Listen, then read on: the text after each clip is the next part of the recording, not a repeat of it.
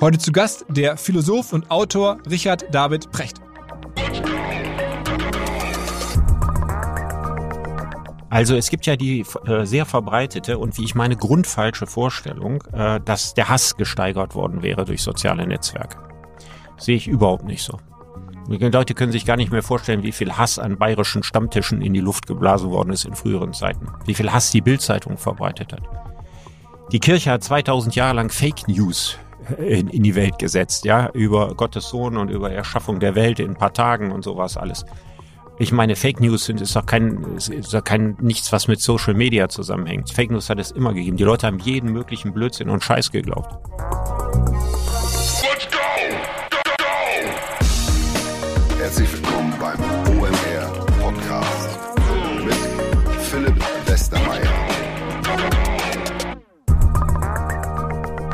Hinweis auf einen neuen Partner hier im Podcast und zwar auf BroadUp, B-R-O-A-D up broad wie Broadcasting.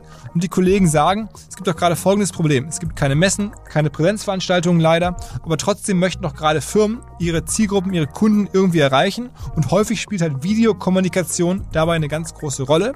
Aber viele Firmen tun sich gar nicht so leicht, sich dafür zu entscheiden, mache ich etwas live, mache ich es on demand. Welche Art von Videokommunikation nutze ich eigentlich? Da gibt es ja schon fast strategische Fragen, die man da stellen kann. Und da fängt irgendwie Broad-Up an zu helfen. Genauso trainieren sie Firmen, damit sie selber ihr eigenes Video-Event erzeugen können. Welches Studio, welche Software, welche Hardware, ähm, was nutzt man. Am Ende unterstützen sie auch beim Schnitt, bei der Finalisierung eines Video-Events. Also alle Themen, die damit zusammenhängen, das löst Broad Up, unterstützt dabei, sind aber keine Produktionsfirma, sondern viel mehr als das. Am besten, schaut mal nach, was sie machen. Vereinbart einen Termin unter broadup.ch. Noch ein zweiter Hinweis und zwar auf den Future Hamburg Award. Was ist das? Vielleicht mal als erstes, wir sitzen ja selber hier in Hamburg mit OMR und die Kollegen bei der Stadt Hamburg haben mich gebeten, auf diesen Award hinzuweisen. Am Ende geht es darum, einen Preis zu verleihen an eine junge Firma, an ein Startup aus dem Bereich Mobilität, Logistik oder Wasserstoff. Wenn ihr in diesen Bereichen tätig seid, dann möchten die Menschen hier in Hamburg euch gerne kennenlernen. Vor allem möchte die Stadt euch gerne kennenlernen. Am Ende möchten euch natürlich überzeugen, hier nach Hamburg zu kommen, vielleicht hier die Firma auszubauen. Aber als erstes Mal gewinnt ihr einen Preis, diesen Future Hamburg Award. Ähm, ihr müsst euch nur ganz kurz bewerben. Ist, kostet natürlich kein Geld, ähm, kostet auch irgendwie wenig Zeit. Einfach nur unter future.hamburg slash award ein Formular ausfüllen. Das Ganze geht bis Ende März, das ist möglich. Man kann auch eine ganze Reihe von echten Sachen gewinnen. Eine Reise nach in Silicon Valley, ähm, hier ganz viele Netzwerkkontakte zu, zur Stadt Hamburg oder zu dem Partner Plug and Play, einem größeren Konzern aus dem Silicon Valley, die so Frühphasenfinanzierung und Inkubation machen, die helfen da auch mit. Aber vor allen Dingen ist eine riesen Netzwerkmöglichkeit. Wenn ihr im Bereich ähm, Mobilität, Logistik, Wasserstoff aktiv seid, dann denkt darüber nach. Ganz wenig Aufwand, ganz viel Netzwerk, ganz viel Liebe hier aus Hamburg. future.hamburg slash award.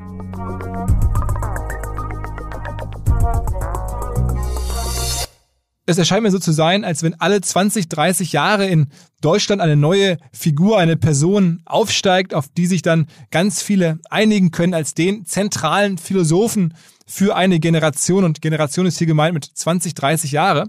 Und genau diese Rolle nimmt wahrscheinlich gerade für die Generation 30 bis wahrscheinlich 40, 50, 60 der Richard David Precht ein. Und deswegen fand ich es extrem spannend, mit ihm darüber zu sprechen, wie er zu dieser Figur überhaupt geworden ist, auf der einen Seite, und dann natürlich auch innerlich zu sprechen, was sind überhaupt seine Themen. Er diskutiert ja seit Jahren schon intensiv auch Digitalwirtschaft, ähm, ganz digitale Fragestellungen bis hin zum ähm, Grundeinkommen für alle, was aus seiner Sicht auch eine digitale Frage am Ende ist. Ich hatte ihn schon mal getroffen, vor ungefähr zweieinhalb Jahren saßen wir ähm, zusammen in der Talkshow von Markus Lanz. Da hatte ich nur drei Minuten Redeanteil und der Herr Precht, der da ja sehr häufig ist, hatte viel mehr und ich hatte kaum die Chance, da viel mit ihm zu diskutieren. Umso mehr habe ich mich gefreut, jetzt ein bisschen ähm, was nachzuholen, selber auch ein paar Fragen stellen zu dürfen. Ähm, und ja, ich fand das Gespräch ist sehr, sehr ähm, ungewöhnlich für unseren Podcast, aber umso wichtiger, um zu lernen, wie sieht so jemand, der jetzt nicht im digitalen Business arbeitet, aber darauf schaut mit einem etwas größeren und tieferen und philosophischen Blick, wie sieht der unsere Branche, wie sieht der die Herausforderungen unserer Branche. Und genau darum geht's jetzt im Podcast. Also, auf geht's ins Gespräch mit Richard David Precht. Moin. Moin. Richard David Precht. Ähm, bist du zum ersten Mal offiziell in einem Podcast? Ja. Wow. Zum ersten Mal offiziell in einem Podcast. Ich habe schon die eine oder andere Anfrage gekriegt, aber Das Leben gibt einem ja auch nicht immer so viel Zeit dafür. Erklär mal so ein bisschen, bevor wir über die inhaltlichen Digitalfragen sprechen, ähm, wie ist es bei dir eigentlich losgegangen? Du bist ja, wie gesagt, Philosoph, mittlerweile auch Bestseller-Autor, Bühnenredner, Fernsehgast, äh, selber Fernsehshow-Host oder Moderator. Ähm, beschreib mal so die letzten 20, 30 Jahre im Zeitraffer in vier, fünf Sätzen. Ja, also ich habe äh, Geisteswissenschaften studiert, das was niemand tun sollte, drei geisteswissenschaftliche Fächer. Hab dann als hä? Welche war das? Philosophie, Germanistik und Kunstgeschichte. Oh. Also ich würde äh, meinem Sohn davon abraten, das zu tun, weil der größte Teil meiner Kommilitonen, die besonders intelligent waren, dann nachher große Probleme hatten, im Leben oder in irgendeinem Beruf Fuß zu fassen, was wirklich sehr schade und bedauerlich ist, weil die Geringschätzung dafür in der Gesellschaft doch äh, sehr hoch ist, auch immer noch ist. Äh, also man hat auf diese Art und Weise eigentlich keine Chance, äh, sich irgendwo zu behaupten. Naja gut, dann war ich noch Assistent fünf Jahre lang an der Uni und äh, danach habe ich angefangen, äh, journalistisch zu arbeiten, eigentlich in erster Linie Essays geschrieben für die Zeit, auch so Radio-Essays gemacht für den WDR äh, und habe die ganze Zeit Bücher geschrieben. Hab also von 1997 ist mein erstes Buch erschienen und dann habe ich noch zwei Romane geschrieben, einen meinem Bruder zusammen. Und dann hatte ich das Glück, dass das fünfte Buch, was ich geschrieben habe, nachdem die anderen unterschiedlich erfolgreich waren, so richtig erfolgreich wurde. Und das hat mein Leben natürlich verändert. Wer bin ich und wenn ja, wie viele? Das Buch ist 2007 rausgekommen. Februar 2008 hat Elke Heidenreich das äh, wortreich gelobt und äh, danach war ich ein recht bekannter Mann und alle meine Bücher, die ich seitdem geschrieben habe, waren auf der Bestsellerliste. Wie viele Bücher hast du davon verkauft? Von wer bin ich, wenn ja, wie viele? Das weiß ich ehrlich, ganz, ganz ehrlich gesagt nicht, ähm, weil das ist ja auch noch in, glaube ich, 42 Sprachen übersetzt und auch im Ausland verkauft, aber also zwei Millionen sind es bestimmt. Okay, und heute, wenn du ein Buch machst, du hast mittlerweile über 20 Bücher? Nö, ich glaube 16 Bücher. Okay, aber jedes Buch, was du sozusagen rausbringst, hat dann so 200.000 Verkäufe so im Schnitt? Ja. Also die Philosophiegeschichte ein bisschen weniger, aber Bücher so zu aktuellen Themen, Digitalisierungsthemen, würde ich mal so schätzen, so um die 200.000 im Hardcover und dann kommt noch Taschenbuch dazu. Da gibt es ja in dem Themenfeld eigentlich in Deutschland niemanden, der ähnliche Verkaufszahlen hat, oder? Ja, das ist eine spannende Frage. Also ich, die Frage, wer ist der erfolgreichste Sachbuchautor aller Zeiten? ähm, also von Einzelsachbüchern her gesehen ist, glaube ich, Harpe Kerkeling, ne, irgendwie dreieinhalb Millionen Jakobswegbücher äh, verkauft. Äh, erfolgreicher. Äh, ich glaube, Peter Schollatur hatte wahnsinnig viele Bücher im Laufe seines langen Lebens in der Bestsellerliste. Ja. Aber dass man, ich glaube, in meinem Fall waren es jetzt zehn oder so Bücher in der Bestsellerliste über längere Zeit hat, da gibt es, glaube ich, nicht so oft im Sachbuch. Was ist denn die Magic Source von dir? Oh, das ist ein gewaltiges Wort, Magic Source. Also das ist, äh, der Teufel scheißt gerne auf den gleichen Haufen. Also wenn man mit einem Buch sehr erfolgreich war und auch die nachfolgenden Bücher den Lesern gefallen hat, dann äh, ist man irgendwann äh, einer bestimmten Zahl von Menschen entweder sympathisch oder sie glauben, dass was man sagt hätte Relevanz und dann hat man auch so eine Art Fangemeinde, glaube ich. Aber ich meine, du machst ja auch thematisch mittlerweile sehr breit. Du machst irgendwie philosophisch, dann machst du von Ernährungsfragen äh, oder dann äh, bis hin zu wirklich klassischen Digitalthemen. Ja, Ernährungsfragen mache ich nicht wirklich. Also das ist eigentlich ein böses Gerücht. Also ich habe für die ethische Frage danach, wie wir mit Tieren umgehen und umgehen sollten, behandelt. Ja, es sind schon alles äh, philosophische Fragen. Auch die Digitalisierungsbücher sind ja jetzt keine Spezialistenbücher von Digitalexperten oder auch keine Bücher, von denen man irgend ökonomisch was Wichtiges lernen kann, sondern es sind ja tatsächlich philosophische Betrachtungen und äh, seit Wer bin ich war das bei jedem Buch so. Und hast aber, sag mal, wenn du jetzt neutral drauf schaust, hättest du das Gefühl, es gibt so den Sound, der, der dich unterscheidet, also hast du das Gefühl, du hast irgendwie da einen, so einen Dreh raus, weil es über 20 Jahre oder so viele, so viele jetzt 15, 16 Jahre, das so lange hochzuhalten, das ist ja nicht so einfach. Also ja, nur weil du ich denke da, ich denk da, ich denk da nicht bewusst drüber nach. Also vielleicht ist es auch ein Grund, warum es funktioniert. Also ich habe mich ja nicht irgendwie jetzt äh, wie so ein wie so ein äh, PR-Manager äh, aufgebaut oder mich beraten lassen, die gesagt haben, mach mal das und mach mal das. Ich habe also für mich fühlt sich das eigentlich die Geschichte so an. Ich habe wahnsinnig gerne studiert. Das lag daran, ich kam aus einer langweiligen Kleinstadt, ja, bin in die Großstadt Köln gekommen, hatte eine Wohnung direkt in der Nähe der Uni eine ziemlich heruntergekommene Altbauwohnung, die ich so Stück für Stück äh, mir selber hübsch gemacht habe und habe dieses Studentenleben, der Duft der großen weiten Welt, das war Köln damals für mich, über alles genossen und ich wollte nie damit aufhören. Ich habe zwar sehr schnell studiert und auch promoviert, aber ich habe immer so weitergelebt, wie ich als Student eigentlich gelebt habe. Also mich äh, für Dinge interessiert, begeistert und so weiter. Und vielleicht könnte ein Geheimnis des Erfolges darin bestehen, dass ich die Begeisterung, die ich innerlich empfinde, wenn ich etwas lese, etwas schreibe, mich mit etwas auseinandersetze, dass die in den Büchern vielleicht spürbar ist. Und vielleicht ist das wirklich der Grund. Wie würdest du darauf antworten, wenn ein Vorwurf oder eine Vermutung, Vorwurf klingt schon so stark, aber dass du natürlich auch vielleicht das sozusagen optisch als eine Persönlichkeit widerspiegelt, was sich viele so hinter einem deutschen Philosophen erhoffen, erwarten, gerne sehen wollen. So jemand mit etwas längeren Haaren, der so ein bisschen äh, so vom ganzen Auftreten her eigentlich genau das ist, wie sich wir viele, viele in Deutschland sind Philosophen vorstellen. Ich finde die Frage sehr lustig, weil es war genau das Gegenteil. Als äh, ich Wer bin ich geschrieben hatte, äh, war ich Anfang Mitte 40. Sah aber äh, deutlich jünger aus. Ja, also wahrscheinlich ist es ein Mangel an Lebenserfahrung oder ich habe nicht wild genug gelebt. Also ich sah eigentlich eher noch so aus, als wäre ich in den 30ern. Und es gab eine ganz, ganz starke Ablehnung, ausgehend von den Feuilletons, die gesagt haben, das ist ja kein Philosoph. Ja, also dieses hübsche Jüngelchen da mit den langen Haaren, der sieht aus wie ein Vampirdarsteller im amerikanischen Film. Aber so sehen keine Philosophen aus. Man hat gedacht, ein Philosoph muss so aussehen, als ob er unter Brücken schläft. Oder er muss schlecht sitzende Anzüge anhaben, so wie die meisten Professoren, bei denen ich studiert habe. Oder graue nach hinten gekämmte Haare oder irgendwie sowas. Also das Aussehen war lange Zeit kontraproduktiv weil man immer davon ausgegangen ist, ein Philosoph darf nicht als attraktiv empfunden werden ne, sondern der muss irgendwie so ein Zausel sein. Ja, und da gibt's ja auch in Deutschland das ein oder andere Rollenvorbild von zauseligen Philosophen. Und erst jetzt, äh, wo mein Bart grau geworden ist und äh, sich immer mehr Silber und Asche in meine Haare reinschleicht, erst jetzt fange ich so langsam an auszusehen, wie man sich einen Philosophen vorstellt. Aber ich habe meine Haarfrisur seitdem auch nicht geändert. Welche, welche Rolle hat denn das Fernsehen gespielt? Also offensichtlich die Show von Elke Heidenreich, wo das Buch ursprünglich besprochen wurde, war der Initiator. Und dann bist du ja seitdem auch sozusagen, gehörst ja, wenn man das jetzt so sagen darf, habe ich zu Günther ja auch mehr erlaubt zu sagen, zum deutschen TV-Inventar. Also man kennt dich einfach Land auf Land ab, weil du viel im Fernsehen bist. Ginge es auch ohne das? Wahrscheinlich nicht, oder? Nee, also ob es heute ginge, vielleicht. Aber äh, das spielt natürlich eine Riesenrolle. Ähm, also wenn ich überlege, das ging 2008 los und das war noch eine Welt, äh, wo YouTube nicht die Bedeutung hatte, die es heute hat, wo es keine Podcasts gab, soziale Netzwerke noch gar nicht in dieser Form existierten, keine, oder das bisschen, was existierte, keine Bedeutung hatte. ist natürlich völlig richtig, dann ist derjenige prominent, der im Fernsehen ist. Und äh, bei mir waren es, glaube ich, äh, die Auftritte in den politischen Talkshows. Also ich war ja häufig bei Anne Will und ich war auch bei Illner. Es gab so Zeiten, äh, da gehörte ich zu den häufigsten Talkshow-Gästen. Also das bedeutete vielleicht, dass man sechs oder sieben Mal im Jahr in der Talkshow ist. Das mache ich ja heute nicht mehr. Bin heute nur noch ausgesprochen selten da.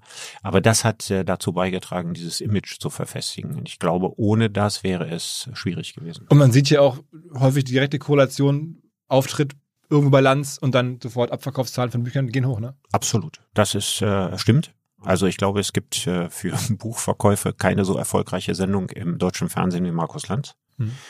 Ähm, die anderen, wo man über sein Buch direkt redet, sind die bunt gemischten äh, äh, Drittprogramm Talkshows. Die sind aber nicht so wirkungsmächtig wie Lanz das ist. Das stimmt. Das hängt allerdings auch damit zusammen, dass man bei Markus Lanz die Gelegenheit hat, 20 Minuten lang intensiv über das eigene Buch zu diskutieren.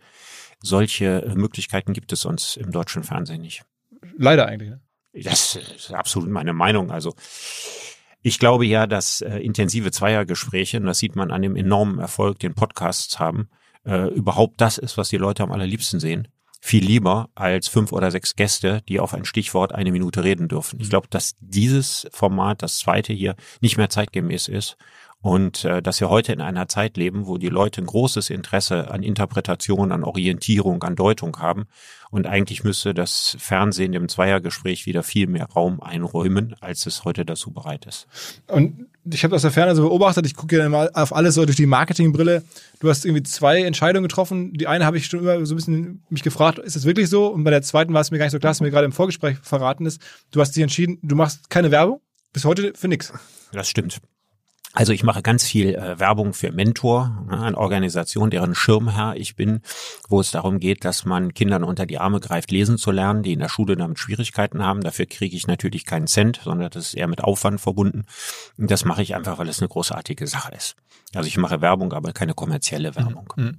Und aber hattest du schon Angebote rauf und runter? Also ich nehme an. Ich habe solche Angebote gehabt, ja. Die sind auch äh, pornografisch hoch bezahlt. Aber ähm, ich habe diesen Versuchungen gerne widerstanden. Und das Zweite, was mir nicht so klar war, aber das fand ich ganz interessant, du hast auch gesagt, du machst keine großen Hallen. Also wenn man so eine mhm. große Fanbase hat, du hättest ja auch in Hamburg hier ist die Barclaycast, in Köln ist die Lanxess irgendwie sagen können, ich mache mal eine Zeit so richtig wie ein Comedian die Halle voll. Wolltest du auch nie? Nee, also die Angebote gab es auch äh, nach dem Erfolg von Wer bin ich, äh, nachdem ich auf Bühnen aufgetreten bin, ohne Manuskript oder ohne aus Büchern vorzulesen und äh, meine Texte improvisiert habe, dann kamen Eventagenturen auf mich zu und haben eben genau das gesagt, ne? damit kann man große Hallen füllen. Und ich habe mir überlegt, ich mache das nicht, weil diejenigen, die die großen Hallen füllen, die werden ja in erster Linie als Entertainment wahrgenommen. Ja, ob das nun Dieter Nuhr ist oder Bastian Sick mit seiner Rechtschreibung. Also man ist an dem Bereich, äh, dem erweiterten Bereich der Comedians. Und äh, das, was ich zu sagen habe und das, wie ich auch politisch wirken möchte, verträgt sich nicht mit der Idee, ein Comedian zu sein. Spricht nichts dagegen, unterhaltsame Vorträge zu machen, aber wenn man einmal in dieses Image äh, reingetaucht ist, dann hat man auch irgendwann aufgehört, äh, jemand zu sein, den man intellektuell zu ernst nimmt. Und deswegen habe ich das nicht gemacht. Gehst du auf Lesereise? Nee. Auch nicht? Nein, Lesereisen gibt es äh, überhaupt nicht mehr. Ich mache im Jahr eine Handvoll Publikumsveranstaltungen. Ähm, ich werde sehr häufig eingeladen zu Veranstaltungen, die nicht frei zugänglich sind. Von einem Wirtschaftsunternehmen? Ja, aber äh, Publikumsveranstaltungen, ich bin gelegentlich bei der Phil Cologne oder bei der Lit Cologne, Haberfront Festival. Es gibt äh, so zwei, drei äh, Lieblingsbuchhandlungen, äh, die ich habe, in, in, in Kooperation mit denen zusammen ich dann schon mal auch in irgendeiner Stadthalle oder so bin. Aber das sind das ist sehr, sehr selten. Also wenn man sich überlegt, wie viele hunderte von Anfragen das logischerweise im Jahr sind, suche ich da immer ganz, ganz wenige aus. Das heißt aber, wenn man sich sozusagen das Business Richard David Precht vorstellt, dann ist es was vor allen Dingen das Buch und dann die bezahlten Auftritte in, in geschlossenen Räumen sozusagen. Ja, das ist äh, tatsächlich so, ja. Und da bist du wahrscheinlich auch einer der bestbezahlten Deutschen, ne?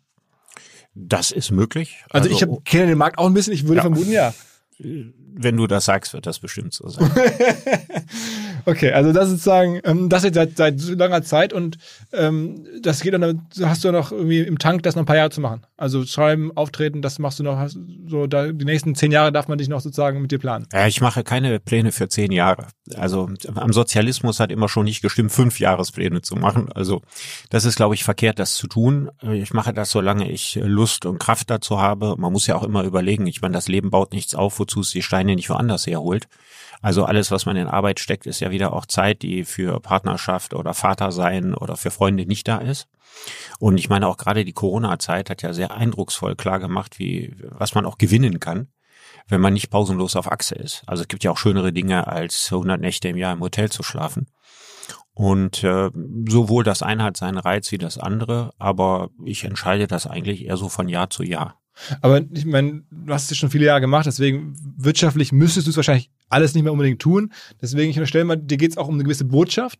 Ähm, was ist denn so die Kernbotschaft, wo du sagst, die ist mir eigentlich bei all dem aktuell am wichtigsten, wenn ich da jetzt eine politische Relevanz hätte oder auch eine, eine Wirkungsmacht irgendwie hätte, das wäre das Thema oder das der Bereich, in den ich am liebsten reinwirken würde? Ja, also es gibt äh man muss sagen, wir leben ja politisch in einer äh, sehr turbulenten und unglaublich spannenden Zeit. Äh, es hat ja in der Menschheitsgeschichte schon die eine oder andere strukturelle Revolution gegeben. Die politischen Revolutionen waren ja nicht die ganz wichtigen. Die wichtigen waren ja die wirtschaftlichen, strukturellen mhm. Revolutionen, also erste industrielle Revolution. Ende des 18., Anfang des 19. Jahrhunderts.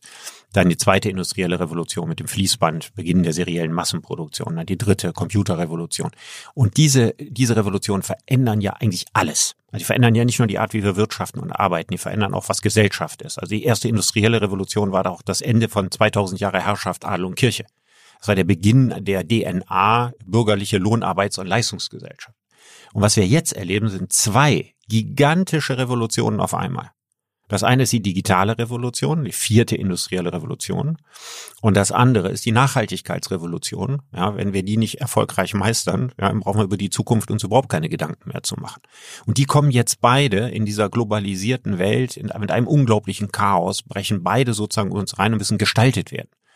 Und äh, ich habe wirklich ein ganz tiefes inwendiges Bedürfnis äh, zu gucken, dass wir die digitale Revolution menschlich gestalten und dass wir die Nachhaltigkeitsrevolution rechtzeitig gestalten.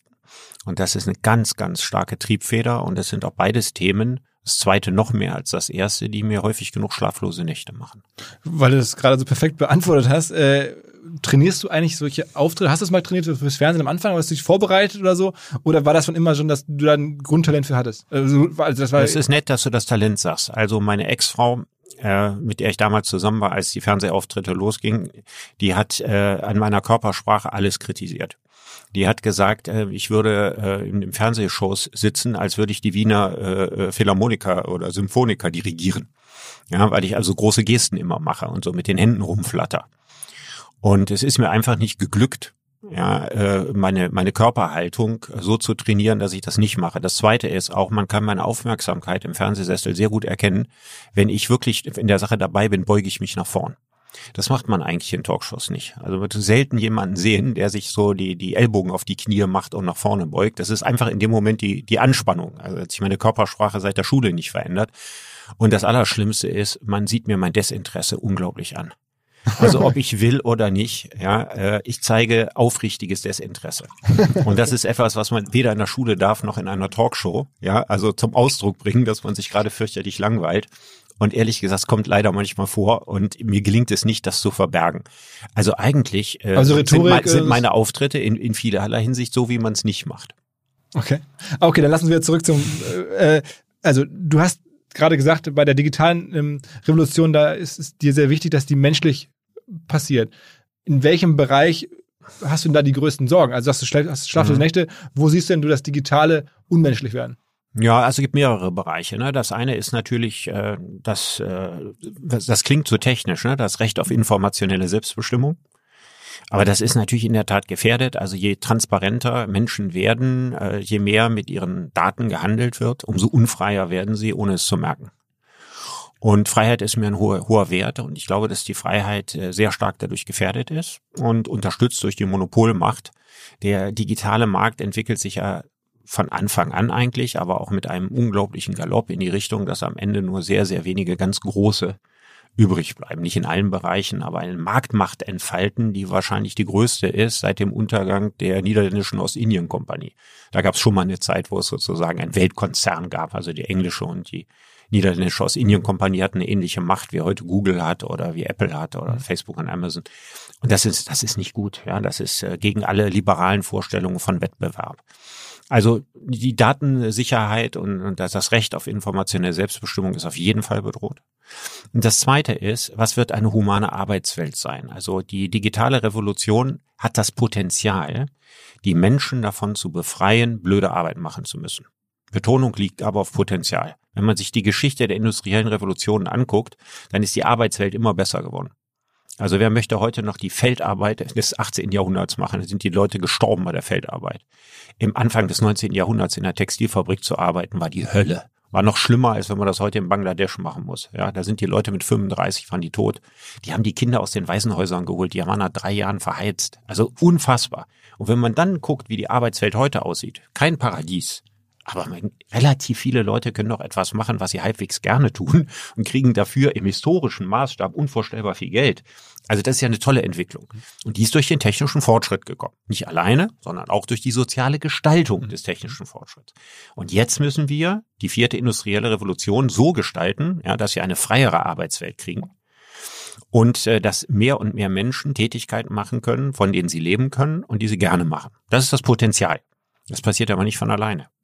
Ja, was von alleine passiert, ist erstmal, dass einige Millionen Leute ihre Arbeit verlieren, für die es dann in dieser Welt ohne weiteres keine adäquaten Tätigkeiten gibt. Das wird auch passieren. Meinst du es wirklich? Also, du, ja, ja, absolut. Du, Damit habe ich mich jetzt so viele Jahre beschäftigt. Ja, ja, also in Form von allen erdenklichen Studien und Expertengesprächen und Austauschen bin ich ganz fest von überzeugt. Das heißt, Digitalisierung sorgt dafür, dass einfach dann die Jobs von Rechnern oder Maschinen gemacht werden. Ja, also natürlich nicht in allen Bereichen. Ne? Ja, ich sage ja nicht, alle verlieren ihre Arbeit. Also die berühmte Oxford-Studie über die Zukunft der Arbeit, ne, die in Davos vorgestellt wurde vor vier Jahren. Da ist die Rede davon, dass in Deutschland 42 Prozent der heute bestehenden Beschäftigungsverhältnisse, gemeint war 2015, 20 Jahre später höchstwahrscheinlich nicht mehr existieren. Jetzt kann man sagen, die Digitalisierung schafft natürlich auch ganz viele neue Arbeit, das ist richtig, aber nicht für die gleichen Leute. Ja, der Arbeitsmarkt ist ja keine Matheaufgabe. Ich kann ja nicht sagen, bei den Banken, Versicherungen, Verwaltungen, Fahrdienstleistungen und so weiter fallen so und so viel hunderttausend oder Millionen Jobs weg. Und in der Spitzen-IT, bei Big Data Analysten, Virtual Reality Designern oder in der Pflege, ja, oder im Handwerk kommen so und so viel hunderttausend dazu. Weil wer vorher bei der Sparkasse hinterm Schalter gestanden hat oder Busfahrer war, der wird ja nicht Virtual Reality Designer. Das kann man auch nicht mit Umschulung machen. Da sagen wir immer, ja, aber früher war das doch auch so, da gab es Schriftsetzer und dann wurden die halt Grafiker und so, da gab es doch auch Umschulungen. Ja, aber ich meine, um KI zu programmieren, das kriegt man nicht mal eben mit einer Umschulung hin. Oh, das, das verstehe ich, aber sag mal, bislang sieht man das ja nun überhaupt gar nicht. Also ich, Natürlich nicht, weil die Digitalisierung in den Bereichen, über die wir reden, nicht greift. Also ich, da ich ja sehr, sehr viel in Firmen unterwegs bin und was übrigens einen großen Vorteil hat, also ich halte da nicht nur Volksreden, sondern ich äh, stehe im Regelfall nachher noch an Stehtischen, ja, bei Fingerfood und mehreren Glas Wein äh, mit CEOs und CFOs und, und manchmal mit dem äh, Kreissparkassenleiter und wem auch immer zusammen und unterhalte mich über deren Welt. Und da kriegt man schon einen sehr, sehr guten Einblick, gerade bei Banken und Versicherungen, wo ich sehr viel unterwegs war. Mhm. Und das ist schon ziemlich deutlich, dass äh, die einen sehr erheblichen Teil der Leute, die sie heute beschäftigen, künftig nicht mehr brauchen. Wenn wir dann noch darüber reden, dass die deutsche Automobilindustrie nicht bleiben wird, was sie ist, aus einer ganzen Reihe von Gründen, über die man lange reden kann, sondern sehr viel weniger beschäftigungsintensiv sein wird. Welches Debakel die Umstellung auf die Elektromobilität für die Autozuliefer bringt. Müssen wir überlegen, in der Automobilindustrie sind 800.000 Menschen in Deutschland beschäftigt und in der Zulieferindustrie und Automobilindustrie, also den ganzen Dings zusammengenommen im deutschsprachigen Raum, weil viele Zulieferer sind in Österreich, über zwei Millionen. Also wenn davon die Hälfte der Jobs wegfällt, dann haben wir schon eine sehr spektakuläre Situation. Und den kann ich natürlich sagen, hey, die Leute werden immer älter, in der Altenpflege werden Leute gebraucht. Aber wer vorher halt beim Autozulieferer gearbeitet hat oder bei der Sparkasse hinterm Schalter war, der wird vielleicht nicht unbedingt Altenpfleger werden wollen und Big Data Analyst kann er nicht werden. Da kommt eine gewaltige Strukturkrise. aber glaubst du nicht, dass es auch irgendwie, sag mal, irgendwas dazwischen gibt? Ich bin ja guck aus meiner Blase. Ne? Ich habe jetzt irgendwie, mache jetzt seit zehn Jahren irgendwelche unternehmerischen Projekte und ich glaube, ich habe irgendwie, weiß ich nicht, so 200 Jobs mit ermöglicht jetzt und davon hätte es irgendwie kein oder vielleicht 20 oder 30 von diesen Jobs hätte es klassisch vorher jemals gegeben. Die Ja. sind einfach neu entstanden, weil es Aber neue du Sachen gibt. Qualifikationen, die der normale Sparkassenangestellte nicht hat. Ja, aber auch, ja, ich habe aber diese Jobs ja nicht für mich, sondern für irgendwelche Mitarbeiter, ne? Und die, diese Jobs hätte es per Definition vorher gar- einfach gar nicht gegeben. Das Also ist als völlig ich- richtig. Ich weiß, dass da viel entsteht. Ich glaube aber trotzdem, dass man viele Leute nicht mehr haben will. Also ich weiß nicht, wie viele ehemalige Busfahrer du beschäftigst, ja, oder in Zukunft beschäftigen Aber- wird. okay. Und im Zweifelsfall sind das auch so Leute, die sind dann auch nicht 25 und 30 und hungrig und interessiert, ja, sondern das sind Leute, die sind Anfang oder Mitte 50 und haben erstmal verdammt schlechte Laune, weil das Leben ihnen mitgespielt hat. Da gibt es sehr viele, für die äh, keine Arbeit da sein wird. Da würde ich von ausgehen. So, jetzt will ich ja nicht jammern. Also ich, äh, ich halte ja nicht Vortrage, um zu sagen, es wird alles finster. Ja, also wenn mich irgendwas nervt, dann sind das immer so Überschriften wie Brecht warnt. Ja, ich warne überhaupt nicht. Ja, da geht's mir gar nicht drum. Sondern es geht eher darum zu überlegen, okay, wenn das und das passieren könnte, was wären denn die cleveren Lösungen? Und ich glaube, dass wir die digitale Revolution in sozialer und gesellschaftlicher Hinsicht maßlos unterschätzen. Weil das auch nicht das Thema für die Firmen ist. Ne? Und auch sagen wir mal, die, die, die Heilsbringer-Visionen aus dem Silicon Valley, die handeln ja nie äh, äh, von, von den gesellschaftlichen Problemen. Die handeln immer sozusagen von dem, was an neuen technischen Ja. Möglichkeiten oder sowas da ist. Also diese Zukunft ist ein bisschen aseptisch. Ja, also sie finden das faszinierend zu sagen, ist das nicht eine tolle Technik, selbstfahrende Autos. Ich würde sagen, es ist absolut eine tolle Technik. Ich glaube aber zum Beispiel gesellschaftlich keine hilfreiche. Das sind ja zwei ganz verschiedene Fragen. Auch etwas, was sich vielleicht gar nicht durchsetzen wird, obwohl es technisch faszinierend ist. So, und ich mache mir dann Gedanken, wie muss man das gesellschaftlich abfedern? Ich hatte doch vorhin gesagt, eigentlich ist die Arbeitswelt immer besser geworden. Da glaube ich immer noch dran. Ich könnte mir vorstellen, in eine Gesellschaft zu kommen, wo die Leute durch ein Grundeinkommen abgesichert sind und wo der Zustand äh, zeitweilig oder länger nicht für Geld zu arbeiten nicht mehr so stigmatisiert ist, wie das in der gegenwärtigen Gesellschaft ist. Übrigens auch aus einem Grund, weil die, die Steuern zahlen, die finanzieren, die nicht arbeiten. Wenn wir aber in Zukunft die Finanzierung der Menschen, die zeitweilig keiner Lohnarbeit nachgehen, über Finanztransaktionssteuern, CO2-Steuern und so weiter machen, dann bezahlen die Arbeitenden nicht mehr die Nichtarbeitenden und nicht mehr die nicht mehr Arbeitenden. Dann kommen wir in eine andere Art von Gesellschaft. Das heißt, ich mache mir sowohl bei der ökologischen Revolution wie bei der digitalen Revolution Überlegungen, wie können wir das Modell so ändern, dass wir eine neue Vorstellung von Arbeitswelt bekommen. Also jetzt nicht nur ästhetisch, ja, dass wir Kuschelecken haben äh, statt langweiliger Büros, sondern auch inhaltlich. Anderes Verhältnis zur Arbeit, anderen Begriff von Arbeit. Und ich denke, dass wir im Gange sind, eine solche Mentalitätsrevolution, man kann sagen kulturelle Revolution zu vollziehen und dass die unterschätzt wird im Vergleich zur technischen Revolution. Also ich glaube, mit einem Wort, technische Revolutionen gehen immer mit gesellschaftlichen und kulturellen Revolutionen einher und wir machen uns über die zu wenig konstruktive Gedanken. Mir geht's also nicht ums Warnen, sondern mir geht's um die kreative Ausspinnen einer Arbeitswelt für das 21. Jahrhundert. Und was wären da die wichtigsten Elemente? Also das Grundeinkommen ist sicher ein wichtiges Element ähm, dass die Leute äh, mehr Freiheit haben, die Arbeit zu machen, die sie machen wollen. Das hat eine schöne Nebenfolge.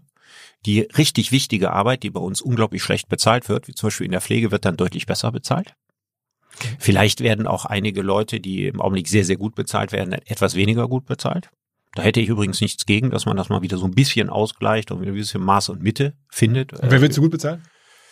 Naja, also natürlich werden äh, unsere Spitzenmanager zu gut bezahlt. Natürlich werden Fußballspieler viel zu gut bezahlt und so weiter. Muss ich ja nur mal gucken, ich meine, die Welt war auch in Ordnung vor 30 Jahren, ja, als sie die nur ein Zehntel von dem verdient haben, was sie heute verdienen und mit genauso viel Energie und Leidenschaft ihren Job gemacht haben. Es ist ja nicht so, als ob die Generation Beckenbauer sich weniger angestrengt hätte als die heutige Generation, obwohl sie ein Zehntel von dem verdient haben, was ein Bundesligaspieler heute verdient. Also Beckenbauer war der bestbezahlteste deutsche Spieler, hat am Ende seiner Karriere eine halbe Million äh, gekriegt. Aber ist ja als Sektor nicht relevant relevant. Es sind ja nur ein paar, paar deutsche Menschen. Also ja, ja, das ist nicht viel, aber äh, ich meine auch die die die Gehälter, die bei Spitzenmanagern gezahlt werden, müssen ja nicht so sein. Hm. Ja, das ist ja nicht unbedingt notwendig. Hm.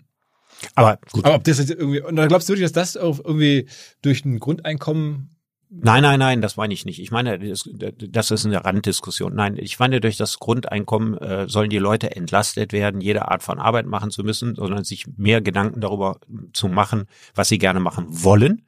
Das würde die Kreativität und Selbstständigkeit erhöhen. Mhm. Ich würde, weil ich äh, ja auch eine liberale Seite habe, ich würde folgenden Gedanken machen. Wir haben ja heute das Problem, dass viele Hartz-IV-Empfänger nicht so eine richtige Motivation haben, sich einen Job zu suchen. A, weil die Arbeitsverhältnisse, die für sie in Frage kommen, meistens nicht besonders verlockend sind. B, weil es sich nicht lohnt. Ja, weil das wird einem ja im Grunde genommen ja so abgezogen, ja, dass es überhaupt nicht attraktiv ist für einen Hartz-IV-Empfänger zu jobben. Ich stelle mir vor, man kriegt ein Grundeinkommen. Das wird steuerlich als Null gerechnet.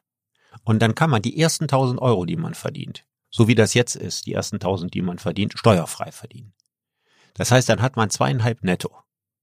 Wenn ich jetzt in der Pflege, wo die unzumutbaren Verhältnisse bei Ganztagsjobs enorm sind, nur noch halb arbeite, also nur noch drei Tage die Woche oder nur noch vormittags oder irgendwie sowas, dann könnte ich als Pfleger mit der, dem Grundeinkommen kombiniert deutlich mehr Geld verdienen als jetzt und hätte aber noch die Hälfte der Belastung. Damit würde zum Beispiel dieser Beruf sehr, sehr viel attraktiver werden. Was, was erwidern die meisten Unternehmer, wenn du sowas vorschlägst? Die meisten Unternehmer sind, die, mit denen ich darüber lange diskutiert habe, sind dafür. Also es gibt äh, also Unternehmer, die sich mit der Idee des Grundeinkommens gründlich beschäftigt haben, sind sehr häufig dafür.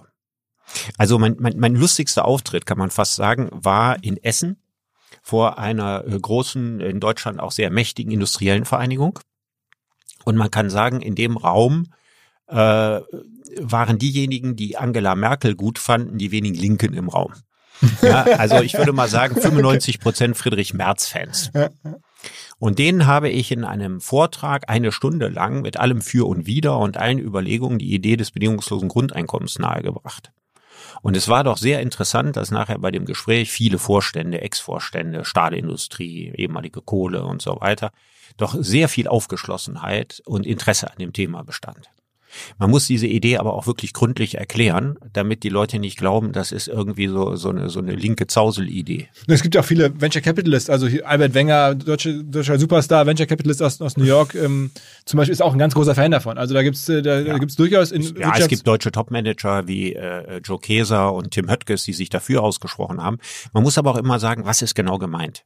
Ja, weil die, das Vermiente an der Grundeinkommensdiskussion ist, äh, man muss sich die Konzepte genau angucken. Es gibt ganz viele, völlig verschiedene Ideen von Grundeinkommen. Also die Tatsache, dass es ein Grundeinkommen gibt, könnte man ja auch benutzen, dass man, sagen wir mal, alles, was die Gewerkschaften an Errungenschaften aufgebaut haben, abbaut.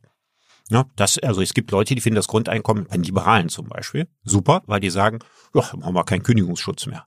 Mhm. Die Leute haben ja ihr Grundeinkommen. Mhm. Ja, also kein Mutterschaftsgeld mehr zahlen oder können Sozialleistungen einsparen und so. Ne? Das wäre ja auch etwas, was viele mit dem Grundeinkommen verbinden. Ob das dann alles noch so eine sinnvolle Idee ist, ist die Frage. Also ich glaube, man muss aus dem sozialistischen Ursprung des Grundeinkommens oder sozialistisch-anarchistischen und aus dem liberalen Ursprung, weil es hat zwei Wurzeln jeweils die besten Ideen rausnehmen und sie geschickt miteinander kombinieren. Mhm. Und dann kommt am Ende wahrscheinlich etwas dabei raus, was hilfreicher ist für die Zukunft als das System, was wir jetzt haben. Siehst du das irgendwo im Ausland, wo das funktioniert? Nee, ich sehe es nicht, ähm, weil im Augenblick die Notwendigkeit ja noch nicht da ist. Ich hatte ja vorhin mal nur so ganz kurz angedeutet, wir haben deswegen keine hohe Digitalisierungsarbeitslosigkeit und das sehe ich eben bei den Firmen, ähm, weil die tanken sich voll mit Digitaltechnologie, die sich nicht auszahlt. Warum? Weil sie noch nicht greift. Ja, es nützt ja nichts an der chemischen Industrie zum Beispiel. Ne? Was kann man mit künstlicher Intelligenz nicht alles äh, an Stoffen durchrechnen, welche Kombinationen und so weiter. Aber man braucht auch Leute, die das alles beherrschen, die das alles auswerten, die diese Unmengen von Daten interpretieren können und so. Die sind zum Teil überhaupt nicht da. Dann ist es so bei Banken und bei Versicherungen, dass es im Augenblick alles noch wahnsinnig aufwendig ist und alles noch nicht von alleine funktioniert. Das heißt, im Augenblick wird niemand entlassen, weil die Systeme nicht richtig greifen. Es gibt bestimmte Bereiche, da greift das Hochfrequenzhandel. Das war aber nie besonders arbeitsintensiv. Der ist ja eigentlich überhaupt erst entstanden, mhm. seit man das kann. Ne? Mhm. Aber wenn das mal richtig greift, und das ist ja der Grund, warum man das macht, dann wird es die große Arbeitslosigkeit geben. Also was wir jetzt sehen, die 5000 Leute, die die Commerzbank entlässt, das ist schon ein Schritt in die Richtung und die anderen Banken werden in die gleiche Richtung gehen. Es muss kein Prophet sein, um zu sagen, in wenigen Jahren macht doch kein Mensch mehr die Schadensaufnahme bei einer Versicherung. Also da kommen schon gewaltige Arbeitslosenzahlen zustande. Hinweis auf einen weiteren Partner von uns, auf Bird. Die Firma heißt wirklich Bird, aber mit Y geschrieben und hilft Online-Händlern. Allerdings in diesem Falle beim Fulfillment, bei Lieferung und Logistik und Versand und im Zweifel auch Lagerung von Produkten. Es ist nämlich so, wenn man als Händler anfängt, dann muss man ja mit vielen Themen kämpfen, aber Logistik ist halt ziemlich kompliziert. Ähm, die sagen, okay, wir bieten wiederum eine Schnittstelle an, auch zu Shopify, auch zu Shopware, auch zu Amazon und ihr könnt euch da einfach andocken und die gesamte Bestellabwicklung an uns auslagern. Man bekommt dann als Händler Zugang zu deren Logistiknetzwerk, also 14 Warenlager in fünf verschiedenen Ländern, in Deutschland, in Frankreich, in Großbritannien, in Holland und in Österreich. Und von da aus versenden die dann im Zweifel in die ganze Welt. Also als schnell wachsende Direct-to-Consumer-Brand zum Beispiel helfen die da wahrscheinlich maximal mit, um es für euch einfacher zu machen. Es wird auch natürlich viel effizienter und nicht unbedingt teurer, nehme ich an. Auch große etablierte FMCG-Unternehmen, weiß ich, nutzen Bird. Man ist am Ende mit der Lösung häufig viel näher am Endkunden, als man das alleine sein kann. Deswegen ähm, gibt es diese Bird-Lösung, eine cloud-basierte Software, ähm, die dann wieder an euer System anschließt. Ähm, Probiert es aus. Es gibt zwar keinen Rabattcode, aber ähm, Hörer, die über getbird.com slash OMR ein Angebot anfragen, erhalten die ersten zwei Monate Lagerung geschenkt. Also getbird.com slash OMR. Und sag mal, was ist das? Gibt es noch weitere Inputfaktoren für diese neue Arbeitswelt, ähm, diese neue digitale Arbeitswelt neben dem Grundeinkommen, die du wichtig findest? Ja, also wichtig ist, dass ich, ich hatte das vorhin mal angedeutet, dass sich das Verhältnis zur Arbeit ein bisschen verändert. Was ist denn überhaupt Arbeit? Ich will jetzt keine lange philosophische Diskussion machen, aber wenn wir das Wort Arbeit hören, dann haben wir ja zwei Bedeutungen, die passen gar nicht zusammen. Einmal Lohnarbeit, ne, Arbeit für Geld. Und das andere ist ähm, wenn ich meinen Garten umgrabe, dann habe ich, sage ich da auch, ich habe den ganzen Tag im Garten gearbeitet. Das ist jetzt eine unbezahlte Arbeit. So, und wenn man jetzt sagt, was fühlt sich qualitativ besser an, dann ist es die Lohnarbeit wegen der gesellschaftlichen Belohnung und von der Tätigkeit ist es das Gartenumgraben. Also die Arbeit, die ich freiwillig mache. Also es ist beides sozusagen unterschiedlichen Reiz. Jetzt fassen wir das alles unter dem Begriff Arbeit. Ich würde zum Beispiel nie sagen, ich arbeite als Philosoph. Ich würde sagen, was ich mache, ist bezahlte Selbstverwirklichung. Ich glaube, bei dir ist das ein bisschen ähnlich. ja? Äh, man würde nicht sagen, Lionel Messi arbeitet beim FC Barcelona oder Angela Merkel arbeitet als Bundeskanzlerin. Also man muss sich ja wirklich gucken, was meint man damit. Also mit Arbeiten ist ja traditionell immer verbunden, dass man etwas tut, was man eigentlich nicht besonders gerne tut und was man nur wegen des Geldes tut.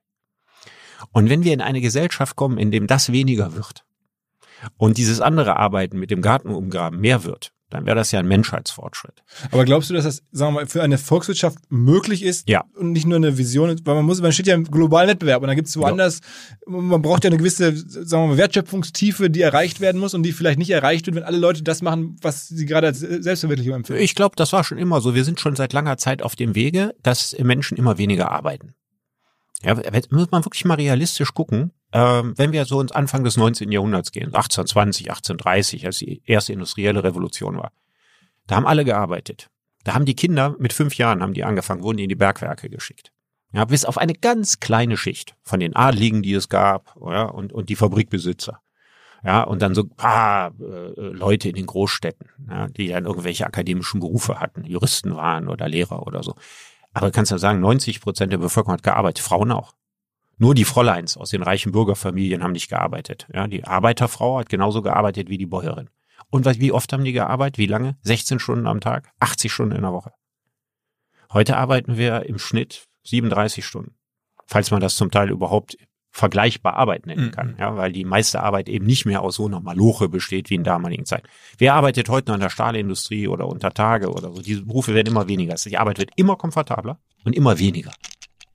Und was hat es ermöglicht? Der technische Fortschritt. Und die Produktivität ist horrend gestiegen. Heute hundertmal produktiver als an 1820. Jetzt werden wir durch die Digitalisierung noch viel produktiver, können viel effizienter, viel, viel günstiger, viel, viel effektiver produzieren. Also wird die Folge sein, dass die Leute noch weniger arbeiten als vorher. Das ist die ganz, ganz logische Entwicklung, die wir die ganze Zeit haben. Ich sehe keinen Grund, warum das nicht so kommt. Und jetzt kommt die richtig spannende Frage. Wenn die Leute viel weniger arbeiten, dann brauchen sie mehr gute Pläne für den Tag, was sie sonst machen. Das beschäftigt mich auch. Und das ist die von mir ja schon seit langer Zeit eingeforderte Bildungsrevolution, die wir brauchen. Wir brauchen Leute, die aus der Schule kommen und vor allen Dingen eins können. Wissen, was sie wollen, für irgendwas brennen und verdammt gute Ideen haben, wie sie das umsetzen. Das ist exakt das, was man in der Schule nicht lernt. Sondern in der Schule kriegt man seine Arbeiten vorgegeben.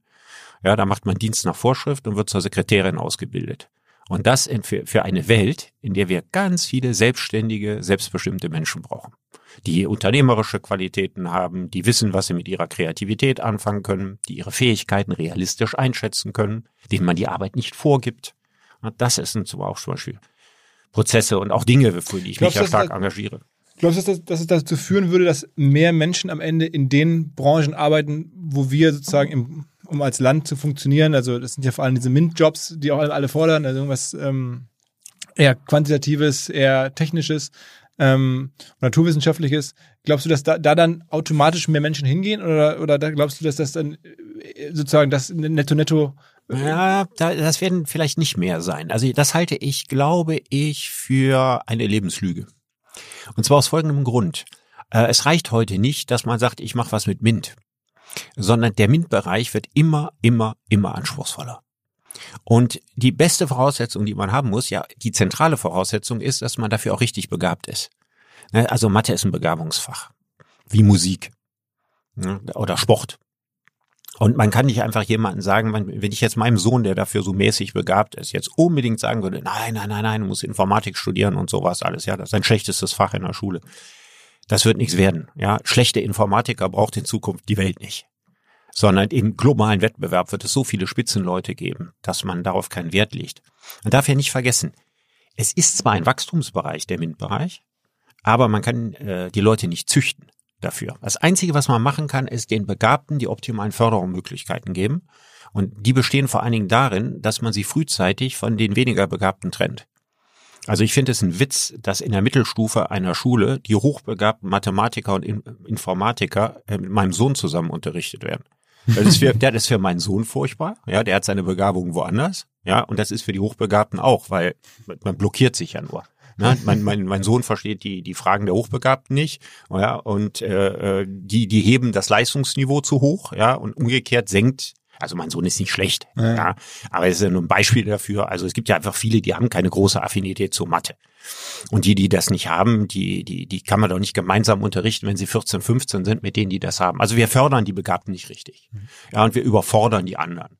Also das ist, äh, unser Bildungssystem ist da ganz schlecht. Aber der wichtige Punkt, den ich sagen will, ist, MINT ist ein Wachstumsbereich, nicht der größte. Der größte Wachstumsbereich sind die Empathieberufe. Je mehr die Maschine an langweiliger, blöder Routinearbeit abnimmt, umso wichtiger werden die menschlichen Qualitäten. Also wen brauche ich noch in der Bank, wenn da im Grunde genommen alles berechnet werden kann von künstlicher Intelligenz? Denjenigen, der mich als Kunden charmant und als Problemlöser abholt. Die finde ich bei meiner Bank sehr, sehr, sehr selten. Also sind die Leute auch nicht ausgebildet. Ist auch, das auch ist ein Wachstumsbereich. Ist ja ist auch, auch talentbasiert. Ich meine, ist, oder ist Empathie jetzt, äh, lern, ist ja auch nicht lernbar. Also, so wie, wie Nö, aber es gibt ja viele Leute, die dieses Talent haben und das sollte mal genauso gefördert werden. Ja, wie wir sagen, wir denken immer, die Zukunft besteht nur aus Informatikern. Die Zukunft besteht immer noch aus Hotelrezeptionisten. Hotelrezeption ist ein geiles Beispiel, weil Hotelrezeption kann nun wirklich, äh, braucht man keine künstliche Intelligenz vor. Das ist ein relativ einfach, einen Roboter zu machen. Ja, aber wenn man jetzt in Skiurlaub fährt, fährt auf so eine, so eine, so eine Schweizer Berghütte oder so, ne, da findet man das gut, wenn da jemand fesch ist, möglicherweise auch des anderen Geschlechts oder so, da ist, ja, und sagt, Herr Hortens, gute Anreise und so weiter, ja, dass man sich so miteinander und so. Das ist doch schön, ja, fühlt man sich so gleich wohlig. Wenn ich mir jetzt vorstelle, ich muss da mit einer Maschine einchecken oder mit einem Roboter, der seine Augen rollt und mich angrinst, ja, das ist doch nicht Schweizer Skiurlaub oder österreichischer oder bei, das ist doch Mist. Ja. Das heißt, also, da bleiben Berufe in Bereichen erhalten, die total einfach zu digitalisieren wären, setzt sich da aber nicht durch. Dann gibt es Bereiche, setzt sich Digitalisierung nicht durch, Spargelstechen. Kann man digitalisieren? Gibt es. Ist aber kein erfolgreiches Geschäftsmodell. Dann gehen die Maschinen kaputt, müssen die gewartet werden, müssen teure Experten kommen. Ukrainer sind günstiger als äh, digitale Spargelstecher. heißt, Das heißt, im Niedriglohnsektor gibt es viele Bereiche, die man durchweg digitalisieren könnte, die sich aber nicht lohnen zu digitalisieren, weil Menschen günstiger sind. und das würde mit dem. Ich will, da, ich will nur sagen, nicht alles, was man automatisieren kann, wird automatisiert, sondern es wird nur das automatisiert, was sich ökonomisch wirklich lohnt und wo die Leute keinen Wert darauf legen, es mit Menschen zu tun zu haben. Und das bedeutet umgekehrt, da wo die Menschen einen Wert darauf legen, mit Menschen zu tun zu haben, haben wir Wachstumsbereiche. Also auch die Pädagogikberufe werden nicht äh, wegrationalisiert durch Digitalisierung. Digitalisierung wird in der Bildung größere Rolle spielen, aber wir werden jetzt nicht die Lehrer Ja. durch, durch Roboter ersetzen. Und Handwerk. Ne? Wenn die Digitalisierung an einem scheitert gegenwärtig, dann ist das am feinen Händchen. Also die auch in 20 Jahren, ja, kommt nicht, wenn man äh, jemand macht, der das Heizungssystem reparieren soll, ein Roboter vor die Haustür, ja, und äh, unterhält sich locker mit dir, trinkt eine Tasse Kaffee und analysiert dann genau sozusagen, wo denn jetzt das Leck und wo das Problem und so. Oder das werden nach wie vor Menschen machen. Die haben besseres digitales Werkzeug, aber das werden nach wie vor Menschen machen. Also das Handwerk ist ein großer Digitalisierungsgewinner. Ich finde das auch schön. Das wird also vom Image sicher aufgewertet. Ja, Also der Bankangestellte wird ein Image maßlos verlieren. Ja, und der Handwerker wird ein Image maßlos gewinnen. Wobei der Bankangestellte mit einer gewissen Beratung und so ja auch ein Empathiejob ist. Ist ja schon fast ein bisschen wie der. Nur der Empathie-Bankangestellte bleibt übrig.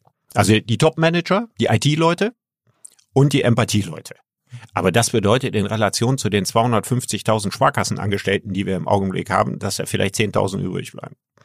Du hast, du hast gerade im Nebensatz gesagt, dass du bei dem autonomen Fahren äh, nicht von überzeugt bist. Ja. Äh, sch- Schließ mal ganz kurz ab, warum? Riesenthema. Also kurz abschließen ist nicht so einfach. Okay. Also ich war mal ein Riesenfan. Ich war mir als Fan gestartet. Ich bin nämlich kein Autofahrer. Ich fahre überhaupt nicht gern Auto, kann das auch nicht.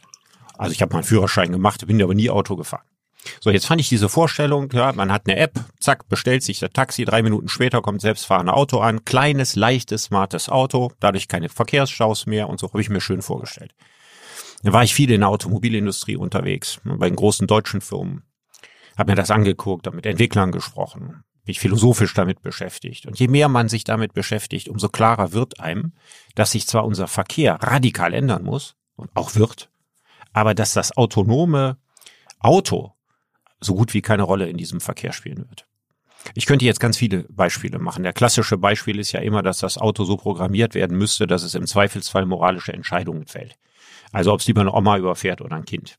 So, das ist was, da brauchen wir gar nicht drüber nachdenken. Das verbietet das Grundgesetz. Das dürfen wir in Deutschland nicht so programmieren. Die Würde des Menschen ist unantastbar und das gilt für die Würde der Oma genau wie für die Würde des Kindes. Ja, also in Deutschland völlig ausgeschlossen, solche Programmierungen zu machen. Don't even think about it.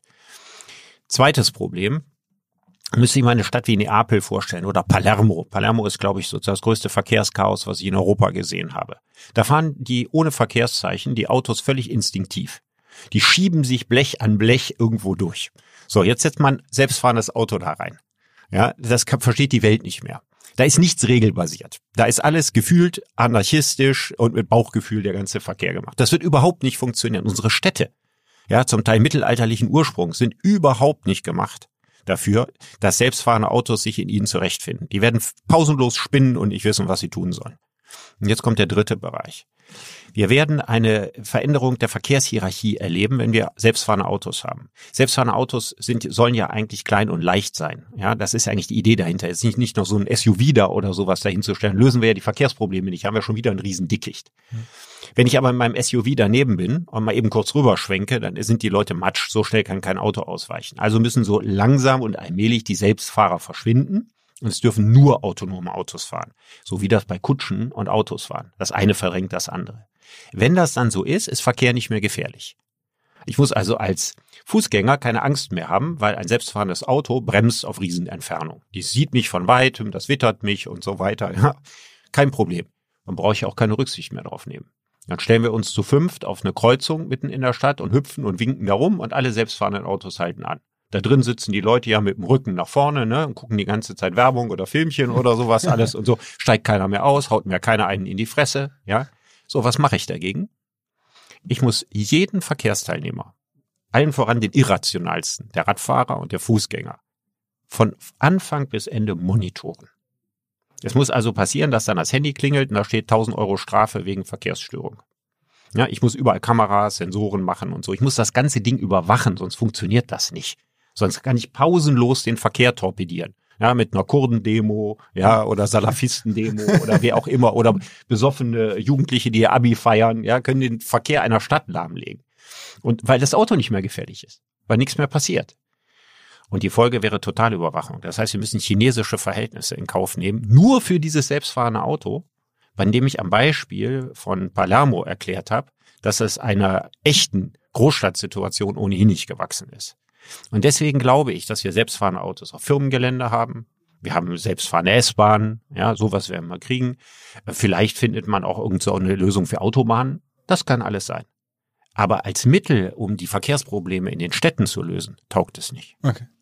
Okay. Also das heißt, du, du die ganzen Visionen, die da auch so Uber und so haben, daran glaubst du eigentlich gar nicht. Nee, also der feuchte Traum, der besteht ja darin, dass ich die ganzen Daten des Insassen bekomme. Ne? Das ist ja der Gedanke, das ist das Geschäftsmodell. Das Geschäftsmodell besteht ja nicht in dem Betrag, den ich für die App zahle, ja, sondern ich zahle ja mit meinen Daten, wenn ich das selbstfahrende Auto nutze. Das sind sozusagen die Träume von Uber, Google und so weiter. Und die werden sich nicht erfüllen. Das heißt also, diese großartige Technologie des selbstfahrenden Autos, die ich bewundere, die wird uns den einen oder anderen Hilfsdienst tun, wird aber dieses Geschäftsmodell, was da avisiert ist, das wird es nicht geben. Also ein bisschen so, klingt so ein bisschen so wie gerade 3D-Druck. Also es ja. gibt so ein bisschen hier und da. Google Glas. Ja, ja, okay. Ja, voll, nicht, schon, voll nicht durchgesetzt. Das ist schon ja. sehr extrem. Okay. 3D-Druck war ja auch mal so vor ein paar Jahren ja, noch, das ganz große Ding. Und ziemlich holprig ja, alles. Ja, ja, genau. Ja, ich glaube, das ist ein, also nichts gegen die Technik, ne? aber das damit verbundene Geschäftsmodell, ein Geschäftsmodell wird ja nur das, was begehrt ist und gesellschaftlich akzeptiert ist und möglichst jetzt nicht wahnsinnige Risiken und Nebenwirkungen hat. Und beim selbstfahrenden Auto, glaube ich, unterm Strich ist das, was ich gerade skizziert habe, also die Negativbilanz so stark, dass ich glaube, dass andere Dinge visionärer sind. Also ich glaube, es wird neue Arten von Schienenverkehr geben, ja, die wir uns noch kaum vorstellen können, die uns richtig weiterhelfen in den Städten. Also ich glaube schon, dass die Städte sich verändern. Aber ich glaube nicht dadurch, dass wir jetzt äh, mit Daten in selbstfahrenden Autos bezahlen. Das glaube ich nicht. Bist du, äh, wo wir gerade über Autos sprechen, generell Fan von Elektromobilität? Nicht wirklich. Also auch natürlich ein Thema, ich sagte ja viel in der Automobilindustrie, wo ich mich mit beschäftigt habe. Also wenn man sich anguckt, äh, wie sieht die CO2-Bilanz von Elektromobilität aus, ist das natürlich mau. Das liegt daran, dass im Augenblick die Batterien alle aus Südostasien kommen oder China und äh, dass eine Batterie so ungefähr 100.000 Kilometer CO2-Bilanz äh, äh, eines gefahrenen Autos mit sich bringt, wenn sie eingebaut wird. Das heißt also, das ist schon sehr, sehr schmutzig, das Auto, wenn ich einsteige. Der zweite Punkt ist, dass gegenwärtig die Zutaten für die Batterien Lithium aus Südamerika, Kobalt und Coltan aus dem Kongo ja, äh, riesige Umweltsauereien sind und am Beispiel Kongo durch Sklaven und Kinderarbeit und so aus der Erde geholt werden. Und wenn ich mir jetzt vorstelle, die ganze Welt rüstet auf Batterien um, dann werden, wird, werden diese Sauereien sich verhundertfachen. Also ich bin in Südamerika gewesen. Ich war in Argentinien. Wenn man sich diese Lithiumfelder anguckt, ja, wo, wo der Wind äh, die, den giftigen Staub auf die Äcker der Indigenen äh, macht, und ich mir vorstelle, was da alles in Planung ist und was da alles gemacht wird, eine irrsinnige Umweltsauerei. Das alles gehört auch zum Elektroauto dazu. Die Wahrheit ist folgende. Also glaube ich jedenfalls. Das ist das, was ich gelernt habe von der Automobilindustrie. Die Umrüstung auf Elektromobilität hat mit Umwelt quasi nichts zu tun. Das ist nicht der Grund. Okay. Der Grund ist, äh, dass man ein Elektroauto sehr einfach herstellen kann und dafür nicht viel können muss. Die Deutschen bauen die besten Autos der Welt mit dem Verbrennungsmotor. Das können die anderen nicht so gut, sonst hätten sie es längst gemacht, aber Elektroautos bauen kann jeder. Chinesen bauen jetzt im ganz großen Stil Elektroautos und lassen auf ihrem Markt in kürzester Zeit Autos mit Verbrennungsmotor nicht mehr fahren. China ist der mit Abstand größte Markt der Welt für Autos und auch ein Riesenwachstumsmarkt. Wenn die deutsche Automobilindustrie zukünftig Autos nach China verkaufen will, was viel, viel wichtiger ist, als sie in Deutschland zu verkaufen, deswegen interessiert die die Frage mit den Zapfsäulen nur am Rande, dann muss sie auf Elektromobilität umrüsten. Und das ist das, was im Augenblick passiert. Es geht darum, dass das Geschäftsmodell erhalten bleibt. Und dafür muss es sich entsprechend verändern. Ich bin auch ziemlich sicher, dass irgendwann die zweifache Umwandlung, die wir gegenwärtig beim Wasserstoff brauchen, dass die nicht mehr in der bisherigen Form so mit einem solchen Energieverlust verbunden sein wird. Und dann wird das Wasserstoffauto kommen und das Wasserstoffauto wird dann, nicht jetzt, aber dann vermutlich die umweltfreundlichste Technologie sein. Wie siehst du das eigentlich? Also die, gerade in der digitalen Welt reden ja auch sehr viele darüber, wie man sich sozusagen ökologischer ausrichtet. Nachhaltigkeit ist, ist, ist, ein, ist ein Riesenthema.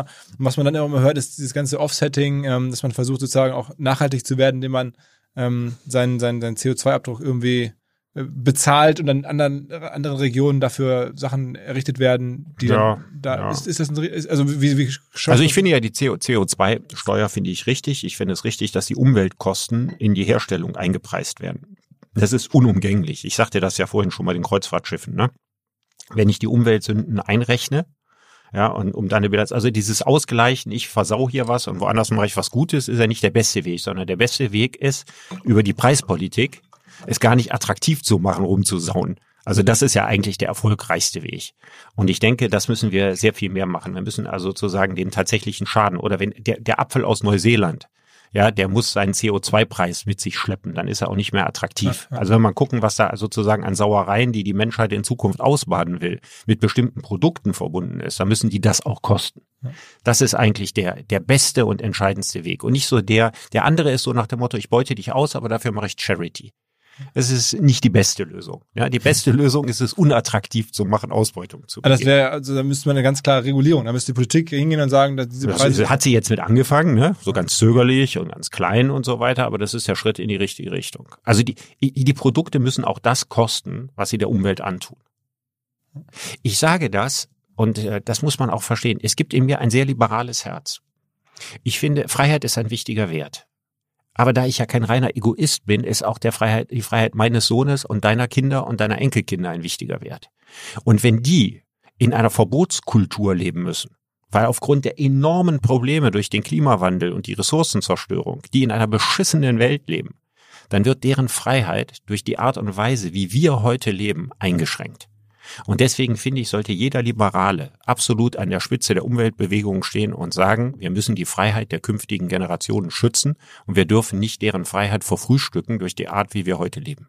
Bist du optimistisch, was sozusagen den technologische, die technologischen Möglichkeiten betrifft, die ökologischen Herausforderungen zu lösen? Also, dass man sagt, okay, was vieles von dem, was jetzt gerade passiert, lässt sich durch Regulierung, durch Beschneidung unserer Freiheiten oder unserer Kinder ohnehin gar nicht mehr gut machen. Das muss irgendwann eine, eine technologische Lösung her für, weiß nicht, äh, Absaugen von CO2, von Abfischen von Plastik, von all den Themen, die Probleme haben.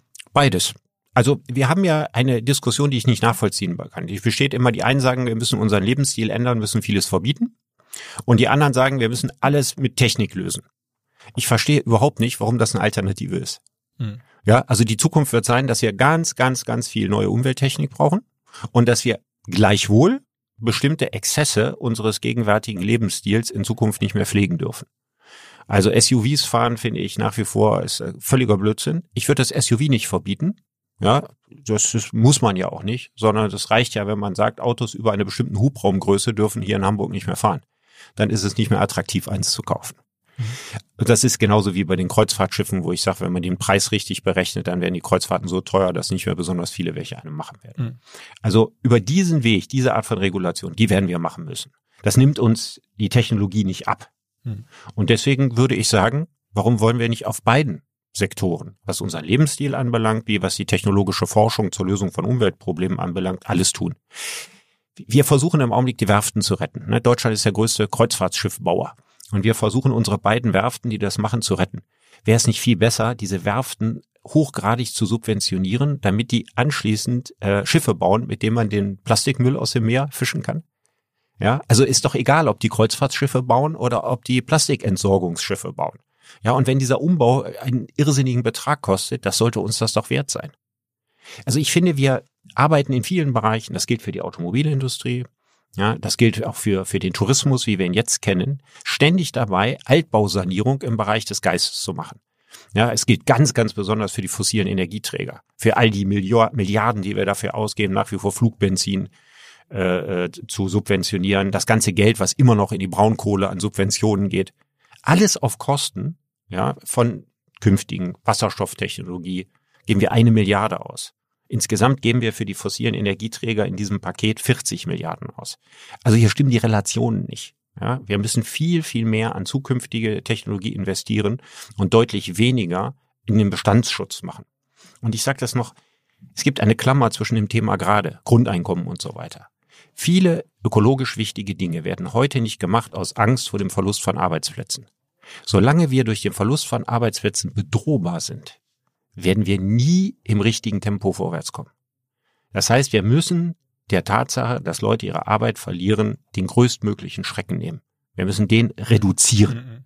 Wenn wir das schaffen würden, das ein wenig zu reduzieren, dann hätten wir mehr Mut, in die Zukunftstechnologien zu investieren, in neue Arbeitsplätze, statt zu versuchen, ein totes Pferd durchs Ziel zu reiten kurzes Giga-Break, wie wahrscheinlich unsere Kollegen von Vodafone sagen würden. Dort heißt ja vieles Giga. In dem Fall auch die Giga-Kombi Business. Man kombiniert einen Mobilfunk und zum Beispiel einen Festnetztarif und hat dann eine ganze Reihe von Vorteilen aus der Kombination. Zum Beispiel könnte man kombinieren den Red Business Prime Tarif für 29 Euro und den Red Business Internet and Phone Cable 1000 Tarif. Und wir kämen dann in der Kombination sechs Monate für 0 Euro. Man hätte unbegrenztes Datenvolumen, 10 Euro monatlichen Preisvorteil, 50% mehr Datenvolumen auf neun weitere Verträge eines Business-Kundenkontos. Das Ganze gilt für Neu- und Bestandskunden. Alle Infos vodafone.de slash giga-business. Wir hatten gerade ja schon im separaten Gespräch darüber gesprochen, dass, dass du sagtest, ähm, oder ich dich gefragt habe, welche Politiker trauen sich sowas durchzusetzen? Vieles von dem, was du so forderst, das ist halt irgendwie, das kriegt man, kriegt man keine, keine Mehrheiten für. Da muss man, sagen wir mal, vielen, vielen Menschen wehtun, wenn man jetzt äh, Kreuzfahrt anders besteuert, wenn man den Apfel aus Neuseeland anders besteuert. Das ist für viele Leute so unangenehm, dass Politiker sagen, das ähm, macht keinen Sinn, dann werde ich nicht gewählt oder schnell wieder abgewählt. Ich würde sagen, es kommt darauf an, wer es verkauft. Und du hast also ja es, gibt, es gibt Leute, die können Sachen verkaufen und es gibt Leute, die können Sachen nicht verkaufen. Und es gibt Menschen, die sich hinstellen und sagen, ich denke jetzt mal so ein bisschen Typus Helmut Schmidt, ja, und sagen, okay, das mögt er jetzt in der Mehrheit nicht so sehen, ja, das ist aber vernünftig, das ist richtig und das ist sinnvoll für künftige Generationen. Und wenn man das Charisma und die Ausstrahlung mitbringt, dann wird man gewählt. Also sagst, also wir haben zu viele Leute, die die die bis zur Blödigkeit erpicht darauf sind, gemocht zu werden, und solche Leute haben die Ausstrahlung nicht, um unpopuläre Maßnahmen durchzusetzen. Und siehst du irgendwen, der es könnte? Ich will auch nicht sagen, den gibt es nicht. Ähm, ich kenne sicherlich einige Politiker aus der Nähe. Mir würde jetzt spontan nicht irgendein Name von jemandem einfallen, wo ich sagen würde, das ist der Mann, der das machen sollte. Aber ich will auch nicht ausschließen, dass es diese Leute gibt. Ich weiß aber, dass es für solche Menschen sehr, sehr schwer ist, in den Parteien auf Spitzenpositionen zu kommen. Mhm. Und du hast ja auch schon gesagt, irgendwie, du erwartest jetzt irgendwie eine eine, schwarz-grüne Koalition Ende des Jahres. Und das wäre eigentlich noch problematischer, weil dann der grüne Oppositionsdruck quasi ähm, nicht mehr da wäre. Dann würde man sozusagen eine neue große Koalition, wo dann kaum noch Druck drauf wäre und dann würde. Ja. Ich, ich erwarte von der schwarz-grünen Koalition in Umweltfragen ungefähr das gleiche Tempo wie jetzt bei der großen Koalition, nämlich ein zu langsames. Und äh, es ist, die Grünen sind so glücklich darüber im Augenblick, dass sie in den Umfragewerten bei über 20 Prozent stehen dass sie einen Teufel tun werden, ernste und vernünftige ökologische Maßnahmen zu fordern, aus Angst, diese Zahl wieder zu schrumpfen. Und die Grünen sind da sehr, sehr erpressbar, weil die, die möchten von den Leuten, deren ökologisches Bewusstsein nur halb ausgeprägt ist, auch gewählt werden.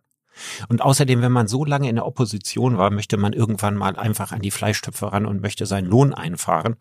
Und leider ist zu befürchten, dass dann der größte Teil der Energie der Grünen auch schon damit verloren gegangen ist. Ich meine, ich kenne die Grünen noch aus der letzten Koalition, in der sie waren, als ganz große Enttäuschung.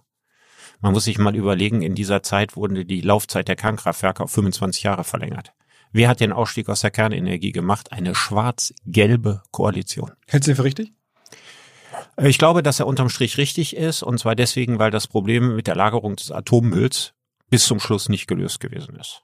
Aber ich meine, dir ist ja auch bewusst, dass viele, sagen wir mal, Zukunftsdenker aus der technischen Ecke, auch Bill Gates, oder ob der jetzt so der richtige ist, aber keiner, ist ja, ist ja jetzt mir egal, mhm. auch ganz viele, ich gucke da immer auf so Ja, dass sie sagen, Kernenergie ist die sauberste Energie, aber wir rechnen da Ding eher nie an den Atommüll. Also, früher wurde die Diskussion in erster Linie immer um die Frage geführt, sind die Dinge sicher genug? Ne? Und heute haben wir so ein bisschen, denken wir, ja, sind ja schon so lange gelaufen und so weiter. Wir hatten Harrisburg, wir hatten Tschernobyl, aber seit Tschernobyl hatten wir keinen ganz, doch Fukushima, immerhin drei Stück, drei große Unfälle. Also so sicher sind die ja nicht. Aber was überhaupt nicht eingerechnet wird, ist, wir produzieren jede Menge Atommüll für die wir nach wie vor keine vernünftige Lagerung haben. Früher war immer die Rede davon, als die Diskussion losging in den 70ern, ich erinnere mich daran, also Ende der 70er war ich 14, 15, äh, das wurde auf den Mond geschossen und alles mögliche. Das war viel zu teuer, das sind alles Sachen, die auch nicht passiert sind. Also äh, die, die, die, Kerntechnologie ist, ist nach wie vor etwas, wo wir es mit einem Risiko und mit Folgekosten zu tun haben, die man sehr ernst nehmen sollte.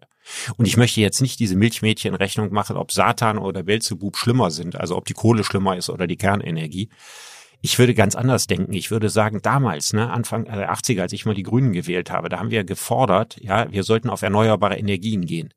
Wenn wir das mit dem ganzen Geld gemacht haben, was damals noch in die Kernenergie geflossen ist, dann wären wir heute Weltmarktführer in allen Energiebereichen, hätten die anderen gegen uns kein Bein an die Erde gekriegt. Und das ist eben das große Problem daran, dass wir diese Sachen jedes Mal aufs Neue verzögern, weil wir immer den bestehenden Lobbys, aber eben auch den Arbeitsplätzen den Vorrang geben vor der Zukunft. Wir haben eine enorme Zukunftsvergessenheit in der Politik und die haben wir auch im Augenblick. Wir versuchen Arbeitsplätze in der Automobilindustrie zu retten, statt uns zu überlegen, in was könnte Deutschland denn Weltmarktführer werden, wenn es nicht mehr Autos sind. Und was glaubst du, was, was ginge da? Ach, das ist jetzt ein riesiges, langes Gespräch. Also es gibt ja auch im Bereich der Digitalisierung Bereiche, da kennst du dich ja auch wunderbar aus, wo die Deutschen sehr gut sind. Deutschland ist in der Welt führend in der Industrievernetzung. Ja, wir sind also bei Industriedaten, Vernetzung, Anlagenbau, Messtechnik und so sind wir großartig. Wir sind auch beim Quantencomputer ziemlich weit vorne dabei. Also diese Sachen müssten eigentlich noch viel, viel stärker unterstützt werden. Lass noch ein bisschen über Social Media sprechen, weil das ist ein Bereich der Digitalisierung, der auch bei uns, glaube ich, nah dran ist und wo du auch eine Meinung hast, ähm, die wir noch nicht besprochen haben. Ähm, ist Social Media, wie wir es bis heute erlebt haben, netto netto positiv oder negativ für die Gesellschaft? Das ist eine ganz, ganz, ganz, ganz schwere Frage. Also ich würde sagen, zumindest es ist nichts unterm Strich schlechter geworden dadurch. Mhm. Also, also, es gibt viele schlechte Einzel. Ja, aber alles das Schlechte hat es vorher auch gegeben, nur in anderer Form. Also es gibt ja die äh, sehr verbreitete und wie ich meine grundfalsche Vorstellung, äh, dass der Hass gesteigert worden wäre durch soziale Netzwerke. Sehe ich überhaupt nicht so. Die Leute können sich gar nicht mehr vorstellen, wie viel Hass an bayerischen Stammtischen in die Luft geblasen worden ist in früheren Zeiten. Wie viel Hass die Bildzeitung verbreitet hat. Die Kirche hat 2000 Jahre lang Fake News in, in die Welt gesetzt, ja, über Gottes Sohn und über Erschaffung der Welt in ein paar Tagen und sowas alles. Ich meine, Fake News sind, ist doch kein, ist doch kein, nichts, was mit Social Media zusammenhängt. Fake News hat es immer gegeben. Die Leute haben jeden möglichen Blödsinn und Scheiß geglaubt. In den 50er Jahren haben bestimmt 90 Prozent der Deutschen geglaubt, Schwarze seien geistig minder bemittelt. Also was die Leute nicht alles an Abergläuben, an Gerüchten, an Halbverstandenem und so. Das ist heute tendenziell eher weniger sogar als früher, weil die Leute viel mehr Möglichkeiten haben, sich zu informieren. Aber zwei Dinge haben sich natürlich negativ verändert. Das eine ist die Anonymisierung. Wer früher seinen Hass loswerden wollte, konnte das nur in seinem Freundeskreis machen. Wenn er einen Leserbrief schrieb, musste er zumindest damit rechnen, der wird entweder nicht gedruckt oder die Adresse wird ja mit veröffentlicht. Also die Anonymisierung im Netz, die ist natürlich in der Tat etwas, was ein Brandbeschleuniger ist. Und das Zweite ist, dass diese Echokammern äh, eine wunderbare Möglichkeiten geben, dass sich nicht nur die klugen Menschen dieser Welt, sondern auch die Idioten dieser Welt wechselseitig in ihrer Meinung unbegrenzt äh, äh auf die Schulter klopfen können. Das heißt also, Idioten haben ein Megafon gekriegt. Aber es ist nicht so, als ob es heute mehr Idioten gäbe als früher. Hm. Und Was ist für dich der Hauptgewinn, der hauptpositive Effekt? Dass man sich abseits der Mainstream-Medien überhaupt informieren kann. Also es ist ja nicht so, als wenn unsere klassischen Qualitätsmedien in allen Punkten äh, streng der Neutralität und der Wahrheit verpflichtet werden. Das kann man beim allerbesten Willen nicht sagen. Und dass man die Möglichkeit hat, über so manche Sachen, sagen wir über Nawalny, auch andere äh, Meinungen und Einschätzungen zu hören, als die, die man in Deutschland in den Tagesthemen oder im Heute-Journal kriegt, das halte ich für einen großen Vorteil. Mhm. Äh, ein zweites Beispiel wäre zum Beispiel, wir haben immer wieder Bilder gesehen, ist übrigens immer das gleiche Bild gewesen, wie furchtbar das war, was die Russen in Aleppo gemacht haben. Das war sicher furchtbar, nur das Bild, was wir dazu gesehen haben, war immer das gleiche Bild von einem bestimmten Stadtteil in Aleppo. Äh, sicherlich ein Bild, was die Amerikaner gemacht haben. Als Mosul vom IS befreit wurde, ebenfalls eine Millionenstadt, sind wahrscheinlich genauso viele Menschen gestorben. Das heißt also, da sah die Stadt auch nicht anders aus. Da haben wir nie ein einziges Bild einer zerstörten Stadt gesehen. Wenn wir überhaupt Bilder gesehen haben, dann sahen wir auf der Straße, wie irgendwelche Leute glücklich aus dem Haus liefen und Soldaten umarmten. Man sieht an diesem Beispiel, das sind die Bilder, die bei uns im öffentlich-rechtlichen Fernsehen so gezeigt werden. Ja, weil das natürlich auch die Bilder sind, die das öffentlich-rechtliche Fernsehen von den Nachrichtenagenturen zur Verfügung gestellt kriegt. Wenn ich jetzt die Möglichkeit habe, mich über Mosul zum Beispiel oder über Nawalny im Netz auch noch aus anderen Quellen zu informieren, um dann selber mit hoffentlich genügend Urteilskraft zu überlegen, welcher Quelle ich hier traue, da traue, was ich für wahrscheinlich halte, was ich für unwahrscheinlich halte, dann ist das natürlich ein Vorteil. Hast du dich mal mit der ähm, Klarnamenspflicht beschäftigt? Es gibt ja so durchaus die Diskussion, ob diese Anonymität ähm, so sein soll oder ob das es ging ja auch anders rein theoretisch. Ja, also ich intuitiv, ohne mich, ich muss zugeben, ich habe mich nicht viel beschäftigt. Intuitiv würde ich sagen, äh, wer Meinungen hat, die er sich nicht traut, mit seinem Namen zu unterschreiben, muss, müssen die wirklich tatsächlich so in dieser Form öffentlich gemacht werden. Also ich bin äh, tendenziell, ohne das zu Ende überlegt zu haben, eher auf der Klarseitenseite als auf der Anonymitätsseite. Ich lasse, ich lerne aber gerne dazu. Ich meine, in einer Diktatur ist die Anonymität ein großer Vorteil. Aber in einem Rechtsstaat wie der Bundesrepublik weiß ich nicht, warum man seine Meinung im Netz anonym veröffentlichen muss. Hm. Wobei es ja natürlich auch so ist mittlerweile, dass sehr viel Hass auch durchaus mit Klarnamen kommt. Ne? Also es ist jetzt nicht so, dass das irgendwie diesen Hass wegnehmen würde. Also da, da Auch ich glaube, es, es, es wäre. Es, es, gibt, schon, es gibt, ja. es gibt äh, bei den Recherchen, die man gemacht hat, ist erstaunlich, wie viele nette, ausgeglichene Menschen im Netz von ihrem Hass unbegrenzt freien Lauf lassen, wo die Leute gar nicht wissen, was für ein versteckter Hass da drin mhm. sind. Die würden vielleicht im Zweifelsfall doch nicht mit ihrem Klarnamen, weil ihr Image ein anderes ist, unterschreiben. Aber es, am Ende, wenn man das so da hört, da wird sich ja wahrscheinlich für Facebook oder YouTube oder so, wenn der froh, Instagram froh, das zu hören, dass, dass du da, sag mal, den, den Hauptvorwürfe, die denn immer gemacht werden, gar nicht so teilst. Welch, welchen den Hauptvorwurf, dass sie? Dass sie die Gesellschaft am Ende durch diese Art und Weise, wie sie ähm, funktionieren, die wir, massive Verbreitung von extremen Meinungen und sowas, ähm, naja, Algorithmen, also, die dahinter stecken, dass die das damit uns alle eher sozusagen destabilisieren. Ja gut, dann müssen wir nochmal unterscheiden. Also ist es der Privatmann, der seinen Hass im Netz irgendwo rauslässt, dann sage ich, den hat es früher auch schon gegeben, der hatte nur nicht so eine gute Plattform. Ähm, was anderes ist es natürlich, äh, wenn diese Konzerne selber zum Beispiel politische Interessen haben oder für sehr, sehr viel Geld aktiv werden für andere Leute, die politische Interessen haben und gezielt manipulieren oder gezielte Manipulation zulassen. Das ist natürlich ein sehr viel ernsterer Vorwurf, den man machen kann. Und siehst du den irgendwo zutreffend äh, gemacht? Ich kann, äh, ich bin da kein Experte auf, die, in, auf diesem Bereich, aber ich denke mal, die Möglichkeiten sind auf jeden Fall da. Und die Geschichte mit Facebook und Cambridge Analytica zum Beispiel ist ja ein Zeichen davon, dass hier Grenzen überschritten mhm. worden sind und so weiter. Also ich halte Facebook jetzt nicht für gut. Das muss man mal grundsätzlich dazu sagen. Ja, also gefährlich ist solche Marktmacht immer. Aber okay, du siehst aber die eher aufgrund der Marktmacht äh, problematisch und weniger aufgrund der. Der Marktmacht und äh, ja, dass man Datenhandel betreibt, halte ich ja grundsätzlich bei personalisierten Daten für falsch. Nicht bei anonymisierten. Muss man ja einen großen Unterschied machen. Ne? Anonymisierte Daten darf man von mir aus handeln, wie man will, aber keine personalisierten Daten, die ich auf eine Person zurückrechnen kann. Das ist auch bei uns ja im Grunde genommen verfassungswidrig. Passiert ja auch nicht. Also mein Facebook, was, was du da einkaufen kannst, sind ja auch nur anonyme Profile. Hm, ja, es ist die Frage, ne? Also wie, wie stark man die zurückrechnen kann, weil man sie ja sehr stark profilen kann und daraus ja eine Menge entwickeln kann. Es ist ja nicht dasselbe, wie wenn ich jetzt hingehe und äh, zähle, wie viele Leute fahren äh, über die Deutzer Brücke. Ja, um dann zu gucken, okay, das sind an einem Tag 24.000 Autos, wir sollten doch unbedingt die Brücke verbreitern. So, das ist ja völlig harmlos. Ne? Und wenn ich das jetzt irgendwie an die Baufirma weiterleite oder was, wenn das die das wissen oder so, wir, wir haben diese, werden diese Diskussion ja noch ganz ausführlich haben. Kann man die Grenze zwischen anonymisierten und personalisierten Daten wirklich klar ziehen? Das wird eine Riesenfrage werden bei Gesundheitsdaten. Mhm. Ja, da wird das, da wird das, äh, da machen wir einen Riesenfass auf. Aber da kann man im Grunde genommen einen ganzen eigenen Podcast machen, der sich nur mit diesen Detailfragen beschäftigt. Du machst selber wenig Social Media, ne? Also ich meine, Instagram habe ich dich schon gefragt, machst du gar nicht. Nee. Ähm, Twitter sieht man dich habe ich jetzt nicht groß wahrgenommen. Facebook. Ja, ich würde mal erstmal, also ich würde aus dem Bauch heraus sagen, das sind ja Medien, die zunächst mal diejenigen nutzen, die keine anderen Möglichkeiten haben, ihre Meinung in die Welt zu tragen. Für die ist das ja großartig. Also warum soll ich nicht auch noch twittern? Also ich habe ja hier gerade bei dir die Gelegenheit, äh, zu den Dingen, die mich interessieren, meine Meinung zu sagen. Ich habe die auch die Möglichkeit, das in Zeitungen zu tun oder im Fernsehen zu tun. Also ich habe ja, mir fehlt es ja nicht an einer Bühne. Zunächst mal sind ja die sozialen Netzwerke zunächst mal wichtig für die Leute, die sonst gar keine Bühne hätten.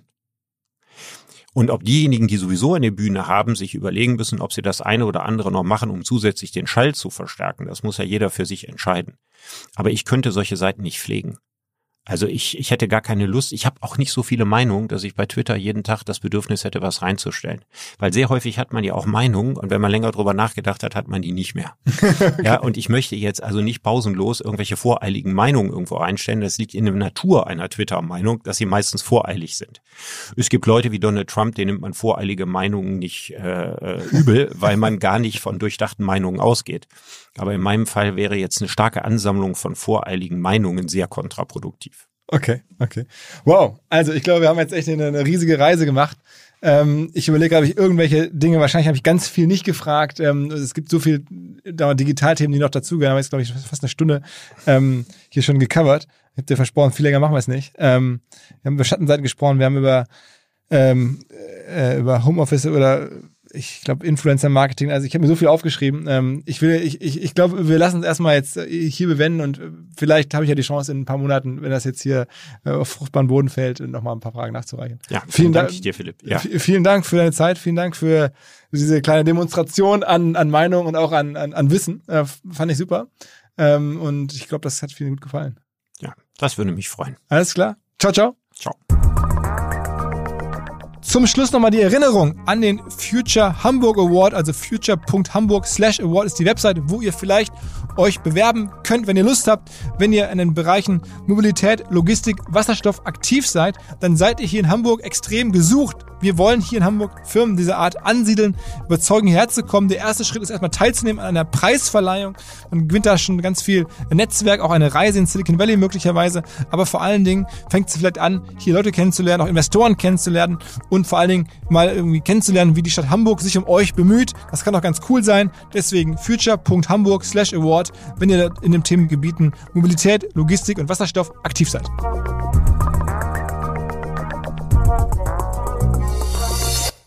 Dieser Podcast wird produziert von Podstars bei OMR.